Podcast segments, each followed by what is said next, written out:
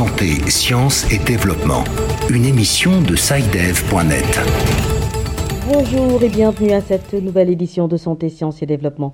Le magazine scientifique de SciDev.net en partenariat avec votre radio. Au micro, Sylvia Coussan.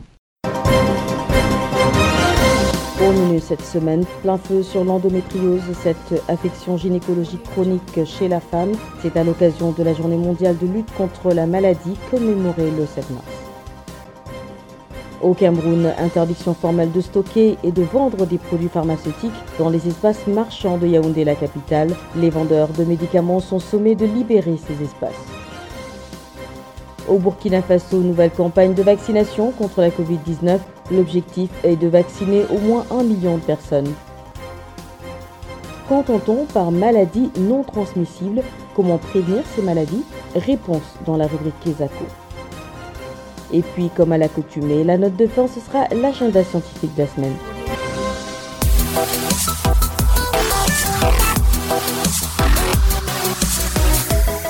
Bienvenue à tous. Retour sur la journée mondiale de lutte contre l'endométriose commémorée le 7 mars dernier. C'est une occasion de faire connaître cette maladie gynécologique chronique qui touche les femmes et qui reste mal comprise. Les précisions de Samuel Dimbadiou-Lamou à Conakry.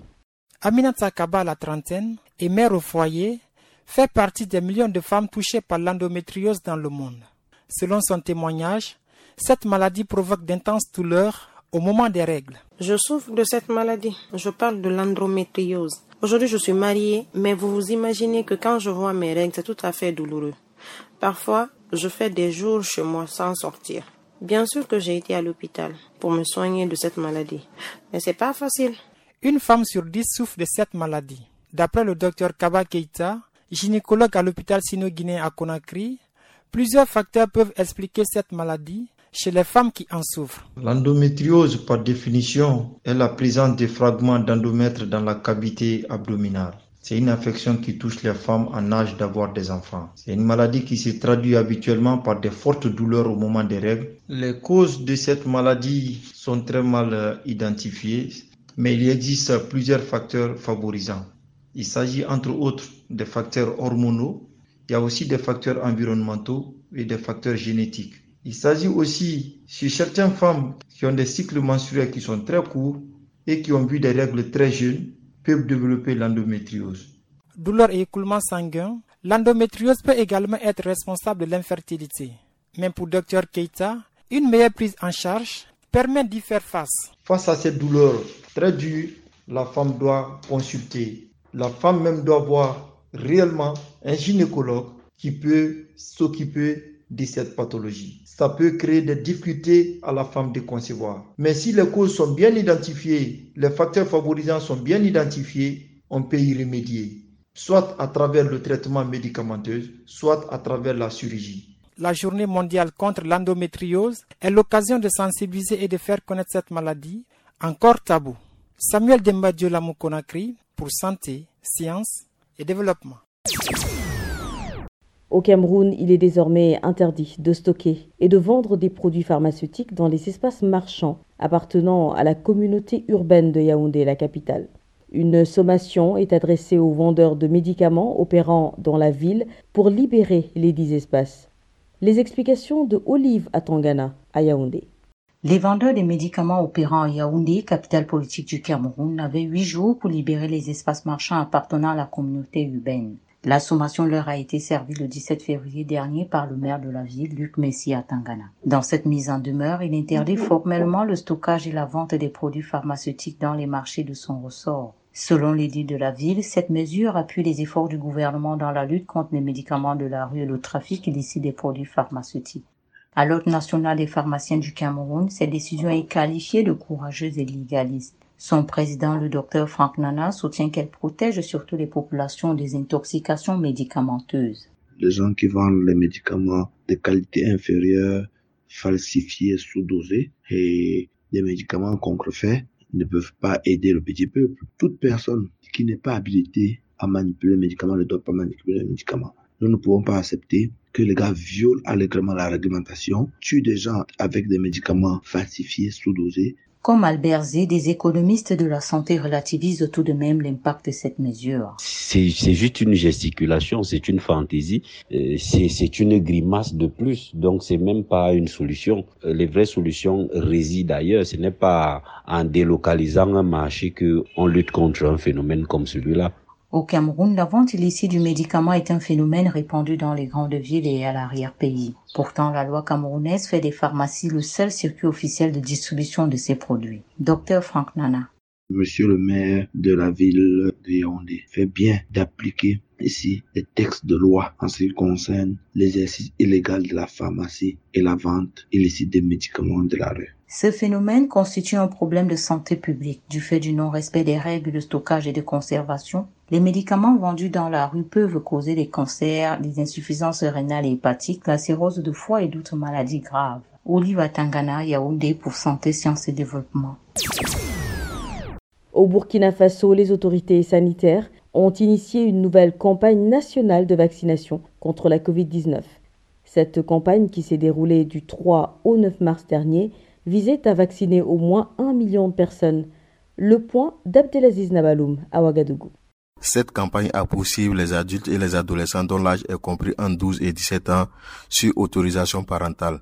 Eloi Kakou est heureux d'être désormais immunisé contre la COVID-19. Je me suis fait vacciner à travers le vaccin Johnson Johnson. Bon, les raisons qui m'ont poussé à me vacciner, c'est que je crois déjà à l'existence de la maladie. Donc pour ne pas être un facteur de propagation de cette maladie, donc j'ai décidé d'aller me faire vacciner. Roger qui a aussi reçu sa dose du vaccin Johnson Johnson au centre de santé et de promotion sociale de Cambouensin dans l'arrondissement 9 de Ouagadougou confie. Par nécessité de voyage, nécessité professionnelle, je me dois de faire ce vaccin.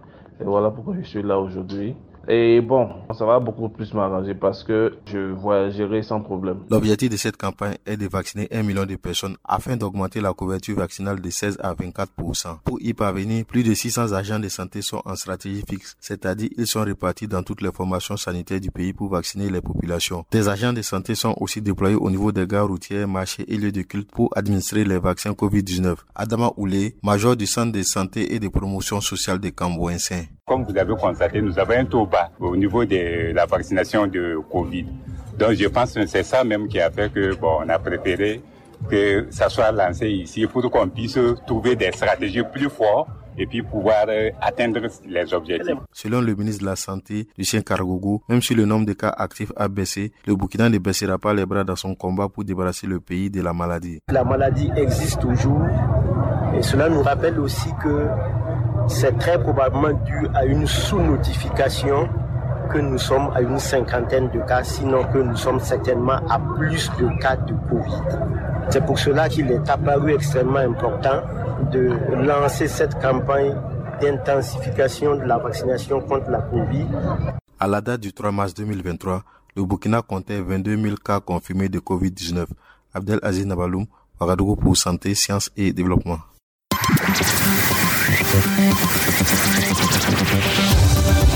Kesako, qu'est-ce que c'est Vos questions à la rédaction, les réponses de nos experts. La question de la semaine nous vient du Gabon, je vous propose de l'écouter. Bonjour Saïdef, je suis Jules Nyang, consultant CH à EasyTech Africa. Je vous appelle depuis Libreville au Gabon. J'ai une préoccupation. De plus en plus autour de nous, il y a des gens qui meurent de certaines maladies. Les médecins parlent de maladies non transmissibles. Qu'entend-on par maladie non transmissible Comment prévient-on ces maladies? Merci. Direction Libreville où notre correspondant Sandrine Gagne est en ligne. Bonjour Sandrine. Bonjour Sylvie, bonjour à tous. Vous avez suivi la préoccupation de notre auditeur et vous vous êtes rapproché d'un spécialiste afin de lui apporter des éléments de réponse. Alors, pour répondre aux questions de notre auditeur, nous sommes allés à la rencontre du docteur Ghislaine Konaseko, en charge des programmes de lutte contre les maladies transmissibles et non transmissibles au bureau de l'OMS au Gabon. Les maladies non transmissibles sont un groupe hétérogène de maladies qui sont des maladies chroniques qui sont composées des affections cardiovasculaires, donc euh, des maladies cardiaques, il y a les accidents vasculaires cérébraux, il y a les cancers, Il y a le diabète, il y a les maladies respiratoires chroniques telles que euh, l'asthme. Donc, ce sont les quatre principales maladies non transmissibles. Et en plus de celles-là, il y a d'autres qui sont, par exemple, les homoglobinopathies, telles que la drépanocytose chez nous. Il y a les affections qui touchent l'œil, les affections qui touchent les oreilles et des affections qui touchent la gorge. il y a aussi dans ce groupe, on cite aussi euh, les violences et les traumatismes. Ces maladies euh, ont des origines euh, diverses. Cependant, il y a ce qu'on appelle les facteurs de, de risque et déterminants, en fait, qui vont être responsables de ces maladies. Donc nous avons des facteurs tels que l'urbanisation, la mondialisation, le vieillissement, qui vont entraîner des facteurs de risque qui sont euh, liés, qui sont dont certains sont modifiables, liés au comportement, tels que euh, l'alimentation malsaine, tels que la, la non-pratique de l'activité physique, le tabagisme, et l'alcoolisme. Il y en a aussi qui sont non modifiables, qui sont liés à l'hérédité euh, et qui sont liés au, à l'âge, au vieillissement notamment. Donc il y a donc des facteurs qui sont des facteurs euh, environnementaux, des facteurs physiologiques, des facteurs comportementaux, euh, voilà, qui vont euh, intervenir, euh, qui vont aboutir donc à l'apparition dans notre organisme de, de, de ce qu'on appelle des facteurs intermédiaires, facteurs de risque intermédiaires, qui peuvent être une augmentation du taux de sucre dans le sang, qu'on appelle l'hyperglycémie, une augmentation de la tension artérielle qu'on appelle l'hypertension artérielle, une, augmentation des graisses dans le sang, l'hypercholestérolémie, et nous avons le surpoids et l'obésité, et qui vont être à l'origine de l'apparition des maladies non transmissibles donc, que nous avons citées au départ. La prévention, c'est déjà de, de, lutter contre l'apparition de ces facteurs de risque. Donc, il faut pratiquer euh, l'activité physique pour éviter le surpoids, l'obésité. Il faut avoir une alimentation saine, donc euh, pas trop salée, pas trop sucrée, pas trop pleine de d'huile. Il faut éviter le tabagisme et il faut éviter l'alcoolisme. Voilà Sylvie, c'était le docteur Ghislaine Konaseko en charge des programmes de lutte contre les maladies transmissibles et non transmissibles au bureau de l'OMS au Gabon. Merci Sandrine. Je rappelle que vous étiez en ligne de Libreville, capitale du Gabon.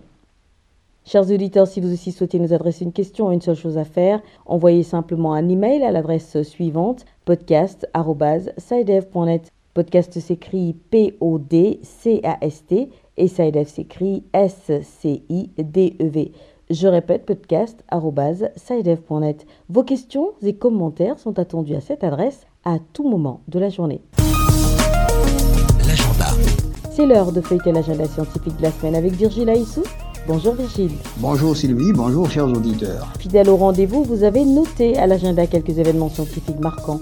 En France, Sciences Po organise du 14 au 17 mars une semaine des carrières en Afrique. Entre autres activités, une table ronde sur les opportunités et perspectives de carrière en Afrique. L'université mettra en lumière le parcours d'anciens diplômés sur le continent africain à travers des témoignages.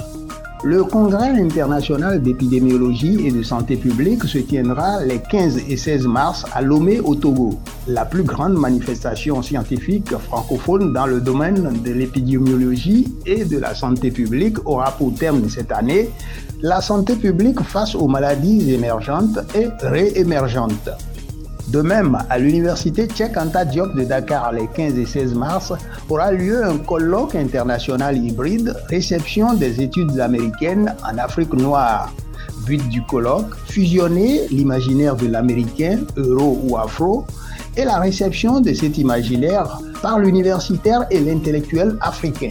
Quelle est donc la lecture africaine de l'expérience américaine? Rendez-vous les 15 et 16 mars. Et puis le 15 mars, c'est la journée internationale des droits des consommateurs. La commémoration de cette année est placée sous le signe de la lutte contre la pollution plastique. Voilà Sylvie, c'est tout pour cette semaine. Merci Virgile. Merci à vous aussi, mesdames et messieurs, d'avoir suivi cette édition du magazine Santé, Sciences et Développement qui s'achève. Rendez-vous la semaine prochaine pour une nouvelle émission, même heure, même fréquence. D'ici là, portez-vous bien. Cette émission est disponible en podcast sur le site sidev.net/fr. Cette émission a été réalisée sur financement du CRDI, le Centre de recherche pour le développement international, un organisme public canadien.